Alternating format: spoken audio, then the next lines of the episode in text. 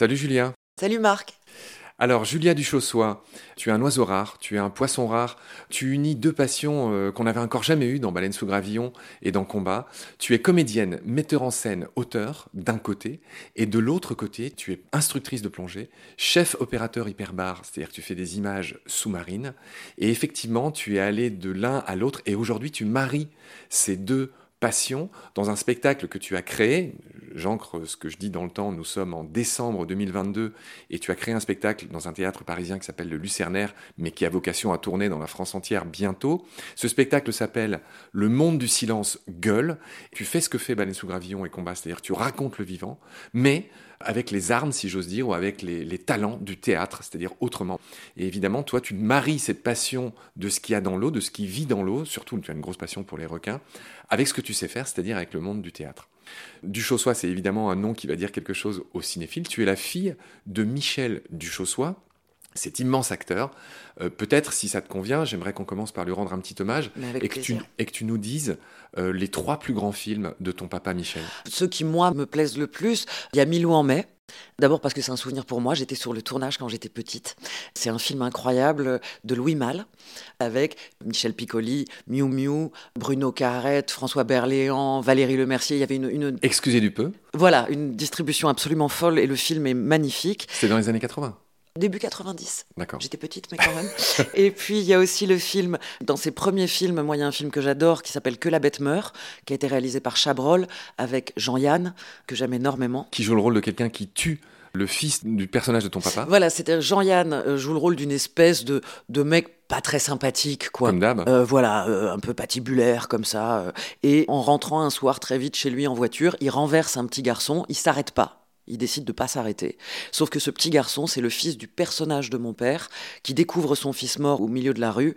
Et le film commence sur une voix off comme ça euh, de mon père qui dit Je vais tuer un homme, je ne sais pas qui il est, je ne sais pas où il habite. Tout ce que je sais, c'est que je vais le retrouver, m'en faire un ami. Et au moment où il s'y attendra le moins, le tuer. C'est pour ça que le film s'appelle Que la bête meurt. Énorme. En troisième film, en préparant l'émission, tu as mentionné Amen, Costa Oui. Gavras. Oui, c'est un film que je trouve magnifique aussi. C'est cette histoire de ce vicaire qui est joué par euh, Mathieu Qui est le filleul du, du pape de l'époque, qui découvre l'horreur des camps de concentration, qui va au Vatican pour avertir le pape, et euh, malheureusement, bon, bah, c'est une époque très sombre, le pape euh, s'en lave un peu les mains et ferme les yeux sur ce que lui dit son Oui. filleul. Et surtout, c'est un film qui est explicite, et qui raconte un fait historique, c'est comment l'Église s'est lavé les mains de l'horreur nazie. Oui. Ah. La, la première affiche, d'ailleurs, c'était une croix catholique euh, dont les bouts se prolongeaient pour former une croix gammée, ouais. et elle a, elle a- elle a été censurée. D'accord. Ouais. Bon, voilà, hommage est rendu à ton papa Michel. Et bah, évidemment, on va, on va parler de toi. Tu es, euh, je l'ai dit, la créatrice d'un spectacle très novateur, très, enfin, qui m'a beaucoup plu, qui s'intitule Le monde du silence gueule. On va faire euh, quatre épisodes avec toi sur ce thème. Mais avant ça, j'aimerais qu'on raconte comment on s'est rencontrés, parce que c'est aussi lié à des choses qu'on aime, toi et moi. On s'est rencontrés à un festival fin 2022 euh, qui s'appelle le Shark Fest.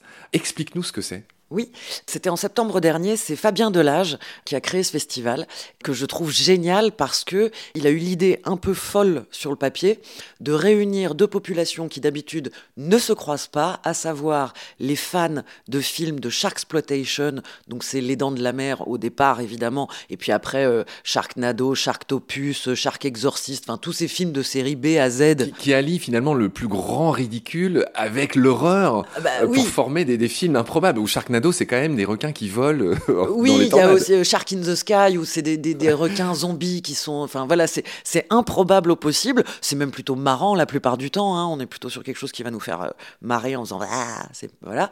Et puis de l'autre côté, tu as des vrais spécialistes, des éthologues, des biologistes marins et des documentaires, on va dire beaucoup plus sérieux, beaucoup plus concrets sur euh, sur l'univers des requins. Et donc ces deux populations se croisent et finalement ça s'alimente comme à chaque fois qu'on réunit euh, deux populations euh, différentes, mais euh, qui aiment le, le même sujet.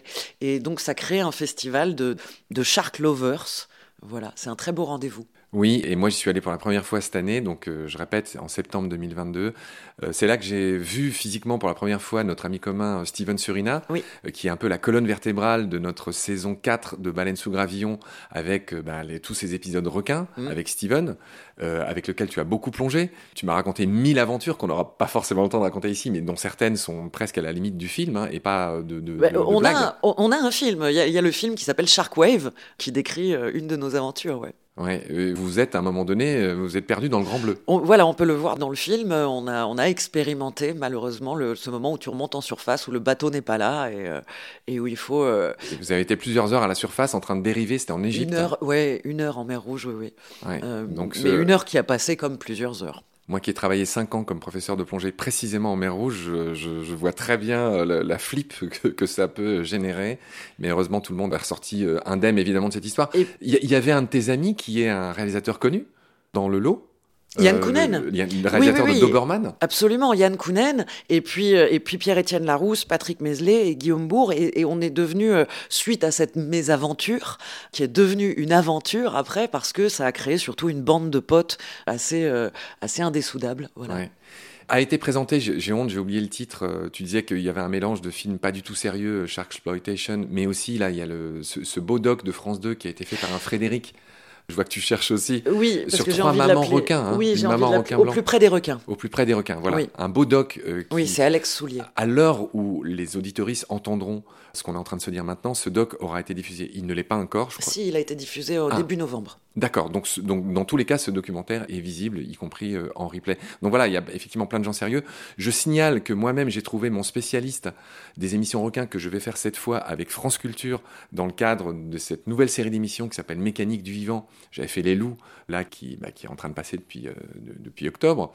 Et là, on va faire les requins avec Johan Mourier, qui est un chercheur, je vois que tu as vu de la tête, tu, tu le connais, il fait partie de ces spécialistes qui viennent aussi parfois raconter les requins euh, dans ce festival, le, le Shark Fest.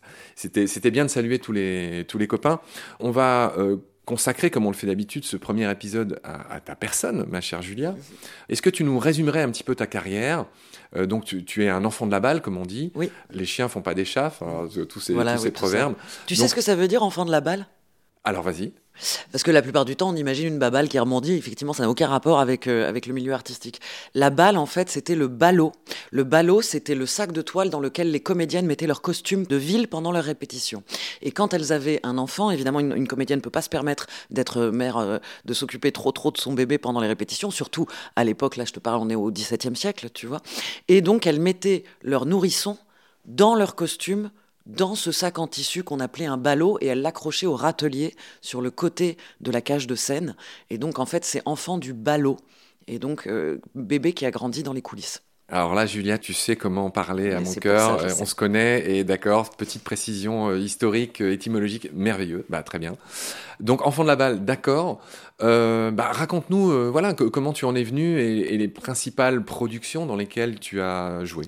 Oui, parce que alors il y avait mon papa d'un côté, il y a ma maman de l'autre, qui elle vient vraiment d'une lignée de comédiens, parce qu'elle s'appelait, Corinne Le Poulain, fille euh, adoptive de Jean Le Poulain, directeur de la Comédie Française. Donc moi j'ai vraiment grandi, que ce soit du côté de papa ou du côté de maman, dans des, belles coulisses, en plus de beaux théâtres.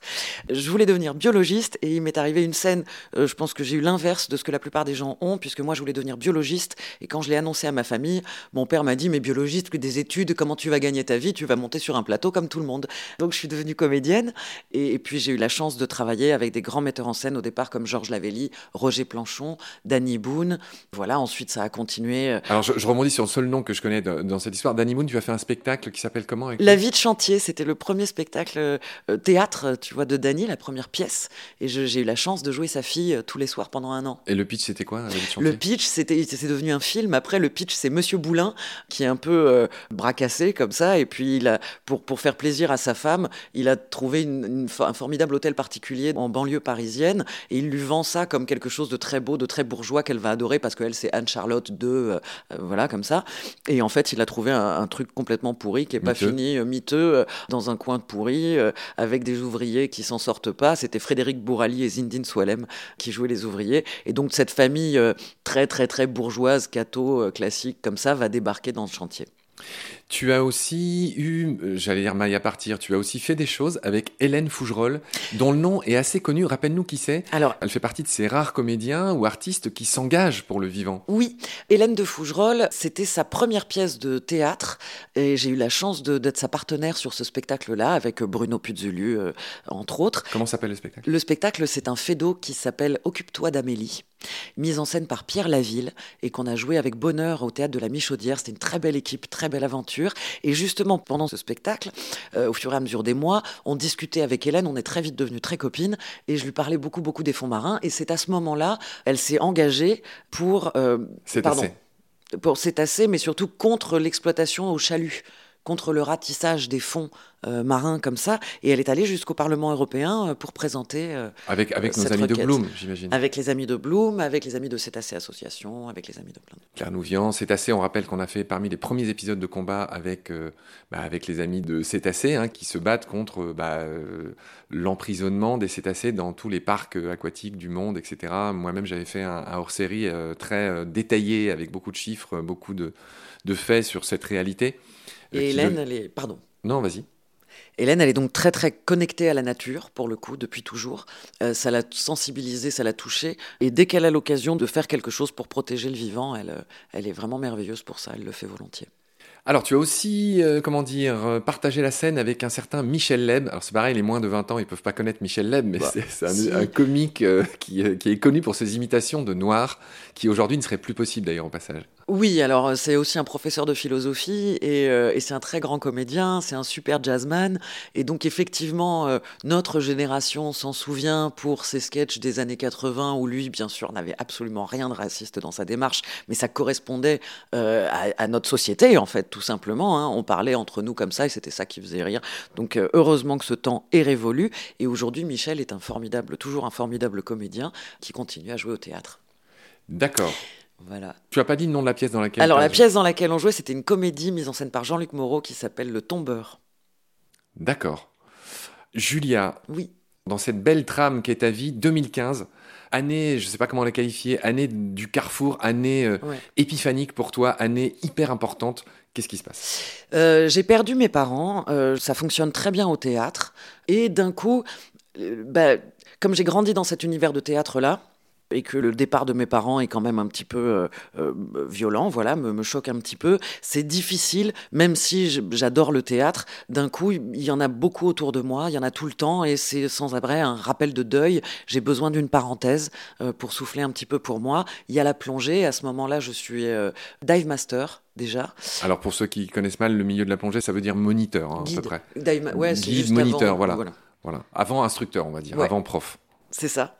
Et donc, je quitte un peu euh, la France pour aller, euh, pour aller apprendre le métier de la plongée. Euh, je pars en tant que guide à Malapascua, aux Philippines, où j'ai la chance de plonger avec des requins renards tous les matins. Pardon, j'ai le ventre qui gargouille un petit peu. Ouais. Euh, donc- Il est bon, comme tu le sais, il est bon d'avoir faim pour Mais faire oui. un épisode et non pas l'inverse. et donc voilà, donc j'ai la chance de plonger avec des requins renards tous les matins. Je tombe vraiment amoureuse de cet animal. Lesquels? Alors je vais t'embêter, il y a trois espèces. Oui, alors à Malapascua, on a de la chance, on a les trois. On a les océaniques, on a les gros yeux, on a les pélagiques. Euh, Sur Voilà. cette station de nettoyage-là, on peut avoir les trois espèces. Alors les requins renards, c'est vraiment, ils, ils font aussi partie de mes choupis. Euh, on rappelle euh, que le requin renard, il a une queue qui est au moins aussi longue que son corps et qui a une technique de chasse extraordinaire. Ben tiens, que tu vas nous rappeler toi. Oui, il a une toute petite bouche avec des dents de quelques millimètres, donc vraiment ridicule. Donc c'est pas sa bouche qui va lui servir euh, pour attaquer. Il va se servir donc de cette caudale gigantesque, de cette queue qui, en anglais, on dit thresher shark, donc comme un fouet. Il va passer au milieu d'un banc de poissons agiter la queue dans un mouvement très rapide et très puissant. Euh, je ne sais pas à combien de tonnes ça s'explique, mais il faut vraiment pas se prendre un coup de queue de requin-renard dans la tête. Et il va assommer avec l'onde de choc que ça va provoquer des poissons, puis faire un petit tour du banc et récupérer les petits poissons assommés. C'est extraordinaire. Alors, on en a parlé du Thrasher dans Nomen, qui est un de nos quatre euh, podcasts, un de nos quatre frangins, un de nos quatre mousquetaires du vivant. Et j'expliquais à cette occasion, ça va peut-être t'intéresser, que Thrasher, c'est pas le fouet, mais Ah. même si, même si ça, ça, ça revient à ça, en fait, c'est le fléau. C'est le fléau du temps jadis euh, que les paysans utilisaient pour battre le blé. Et on comprend bien qu'il y a l'idée de taper. Le, un fléau, c'était deux morceaux de bois reliés par une chaîne, et tu sais, tu tapes sur un, sur un tas de blé pour séparer le bon grain de l'ivraie. Hein, autre expression, toi qui es comme moi, qui aime euh, toutes ces expressions. Donc voilà ce qu'on pouvait dire. Donc tu étais aux Philippines à Malapascua, île mythique pour bien d'autres choses. Hein. Il me semble qu'il y a pas mal de poissons lune, de manta aussi. Sur Malapascua, non, mais en revanche, tu as un site, un spot euh, extraordinaire qui s'appelle Gâteau Island, juste à côté. Et puis même tous les spots, toute cette région-là, c'est tout ce qui est macro, quoi. Euh, c'est-à-dire bah, tout ce qui est les crabes orang-outans, les crabes porcelaine, les box quand, quand, tu dis macro, il ne s'agit pas du poisson qu'on mange. Non, il, s'agit de, la, macro par opposition à la micro. Voilà, absolument. Euh, des, toutes petites bébêtes qu'on peut découvrir euh, sur les récifs. Alors, dans ce cas-là, on ne devrait pas dire la micro? Bah non, parce que micro, je crois que c'est ce qui se voit pas à l'œil nu, alors que macro, ça se voit à l'œil. Ah oui, d'accord. Alors, macro, c'est du petit qui se voit et le micro, d'accord. Alors, j'ignorais cette nuance. D'accord, très bien. Donc, bref, 2015-2019, Julia, tu as cette parenthèse enchantée mm. pendant laquelle bah, tu, tu plonges, tu deviens guide, tu deviens instructrice de plongée. Alors, tu nous as parlé des Philippines et de Malapascua, tu as été dans d'autres endroits. Oui, c'est-à-dire que j'ai été guide à Malapascua et euh, j'ai passé mon instructorat et je suis euh, devenue instructrice à Playa del Carmen, au Mexique. Voilà, c'est alors Playa del Carmen, c'est un lieu qui a été popularisé comme beaucoup par euh, Jacques-Yves Cousteau. C'est en face d'une île célébrissime qui s'appelle Cozumel et c'est un peu la patrie bien connue des, fameux requins bulldogs. On peut faire des shark dives, euh, voilà, où, les gens se mettent au fond et il y a les requins qui viennent tourner autour, quoi. Oui, voilà, moi j'avais été exprès là-bas parce que on pouvait devenir instructeur spécialisé requin bulldog. Bon, ce qui est, c'est un petit peu vite dit quand même. Je pense que je suis pas du tout spécialisé requin bulldog, mais. Euh, Julia, en un mot, parce que cet épisode euh, s'annonce déjà obèse sur ta, sur ta déjà longue carrière et riche. Je t'ai pas posé une question toute simple, c'est que ton spectacle s'appelle euh, Le monde du silence-gueule et tu as le bon goût de parler de toutes les créatures de l'océan, du plancton aux anémones, évidemment en passant par les requins et bien d'autres, le Nemo, des connus, des moins connus. Mais tout simplement, pourquoi cette passion pour l'océan déjà et pour les requins ensuite? En plus du théâtre que ma famille m'a appris et m'a fait aimer, euh, m'a transmis. On a tout de suite voyagé depuis toute petite et toujours au bord de l'eau. Mon papa est pas plongeur, mais c'est un très bon nageur, c'était un très bon apnéiste. Et donc j'ai tout de suite été dans la mer et j'ai toujours eu besoin de me retrouver en bord de mer. C'est un endroit où je me sens bien, où je me sens apaisée. Et euh, quand j'ai eu 20 ans, j'ai passé mon, baptême de plongée et là ça a été le coup de foudre, le piqué par le virus des fonds marins, voilà comme beaucoup d'entre nous. Et les requins? Et les requins, c'était euh, marrant, c'était juste après la mort de mon papa, je me suis retrouvée devant un, thérapeute qu'il fallait un peu rassurer. Donc je lui ai dit, écoutez, c'est bon, j'avais qu'une seule peur dans ma vie, c'était de perdre mon père, ça s'est fait, donc du coup j'ai plus peur de rien. Ah si, j'ai peur des requins, j'avais une peur bleue des requins.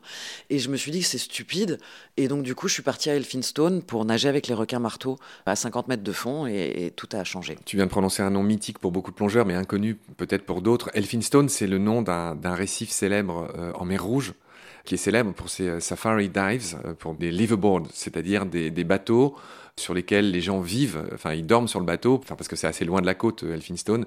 Et là, c'est le paradis d'une autre espèce de requin dont on parle beaucoup avec ton ami Steven Surina, et c'est le longiman. Bien sûr. Bon, et alors le longiman, c'est un immense requin très curieux qui est mon préféré en termes de forme. Ça n'a aucune valeur, mais je, dis souvent que c'est un avion. C'est-à-dire qu'il a des nageoires qui sont immenses avec les pointes qui sont blanches, une dorsale qui est plutôt, euh, plutôt courte. Et, voilà, et c'est un requin qui est, comme je le disais, qui est très curieux, qui fait partie des trois espèces les plus dangereuses du monde à ce titre.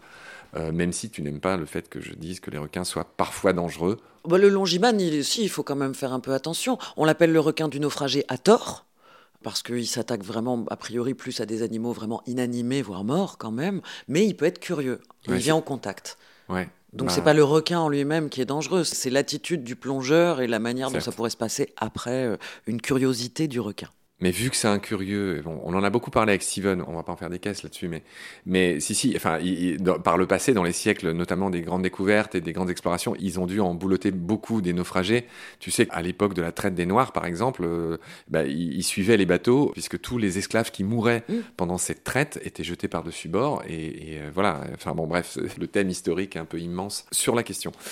Donc on a dit 2015-2019. 2019, j'ai noté un seul mot dans le petit papier qui me sert de guide pour cette émission, écartelé. Qu'est-ce qui se passe en 2019 ben C'est que je rentre, euh, je rentre du Mexique, euh, je suis euh, instructrice de plongée et, et c'est toujours le théâtre quand même qui, me, qui est mon métier.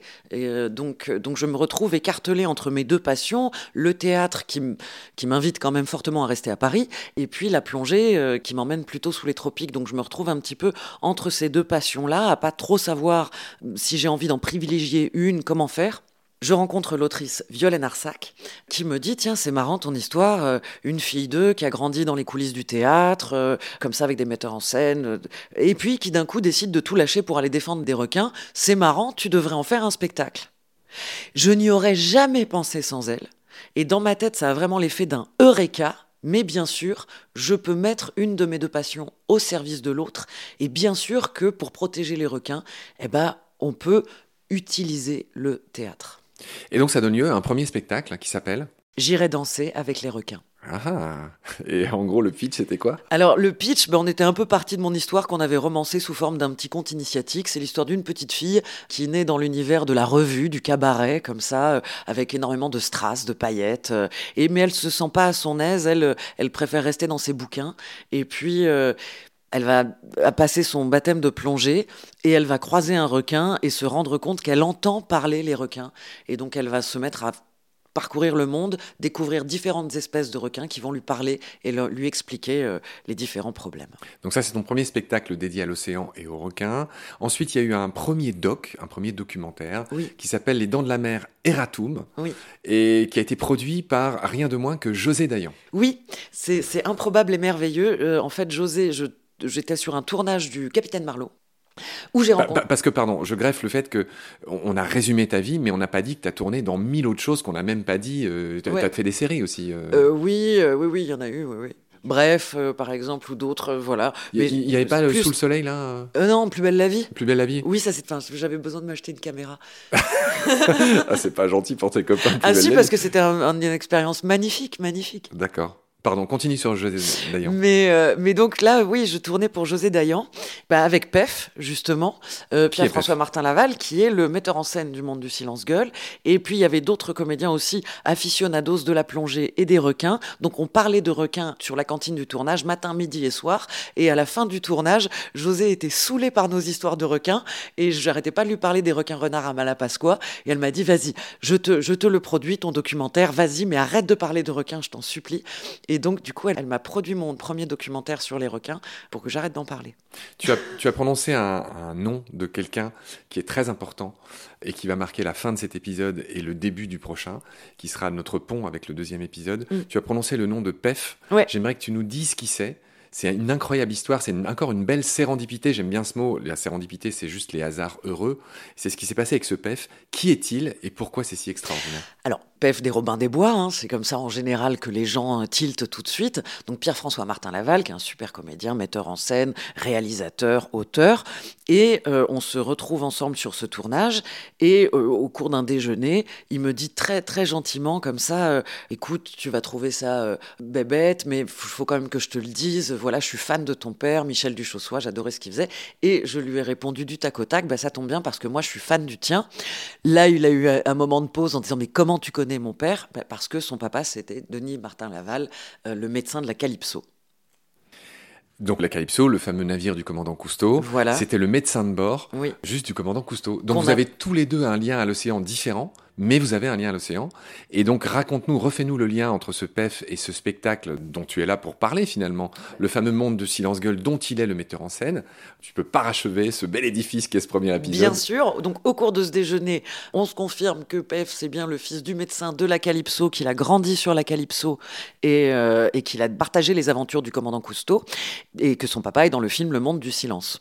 Et quand j'ai fini d'écrire Le Monde du Silence Gueule, ça m'a paru évident de l'envoyer à Pef en premier pour lui dire voilà, écoute, je sais que tu pas beaucoup le temps de travailler au théâtre, mais il s'avère que j'ai écrit une pièce sur les océans qui s'appelle Le Monde du Silence Gueule. Ça me paraît complètement évident de te l'envoyer en premier. Et Pef m'a répondu effectivement, j'ai pas le temps, mais quand j'ai lu ton texte, euh, il m'a vraiment touché et j'aimerais beaucoup que mes filles voient ce spectacle un jour. Je vais donc le mettre en scène. C'est parfait, on ne pouvait pas mieux finir euh, ce premier épisode, en tout cas Julia, qui était consacré à ce que tu as fait, au choix que tu as fait, euh, de ne finalement de ne pas choisir entre le théâtre et ta passion pour l'océan, et même de les marier gra- dans ce spectacle qui s'appelle Le Monde du Silence Gueule, euh, qui est un plaidoyer euh, finalement, qui est une manière de, j'aime pas trop dire ce mot, mais d'éduquer le public, de lui ouvrir les yeux, de lui raconter quelque chose d'une manière sympa. On va y venir dans le deuxième épisode, t'inquiète pas. Effectivement, plutôt que de le culpabiliser en le faisant se marrer, c'est ça que j'ai trouvé intéressant intéressant dans ta démarche et c'est pour ça que tu es dans combat avec nous. Grand merci Julia Merci. pour ce premier épisode. Je te retrouve très vite pour la suite. D'ici là, prends soin de toi et de ce qu'il y a autour de toi. Tu le fais très bien. Salut.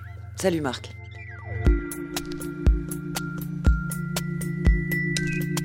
Pendant notre combat, nous deux, tu avais l'œil du tigre, tu en voulais ce soir-là. Il faut que tu retrouves ça maintenant. Et la seule façon, c'est de recommencer au commencement. Tu vois ce que je veux dire?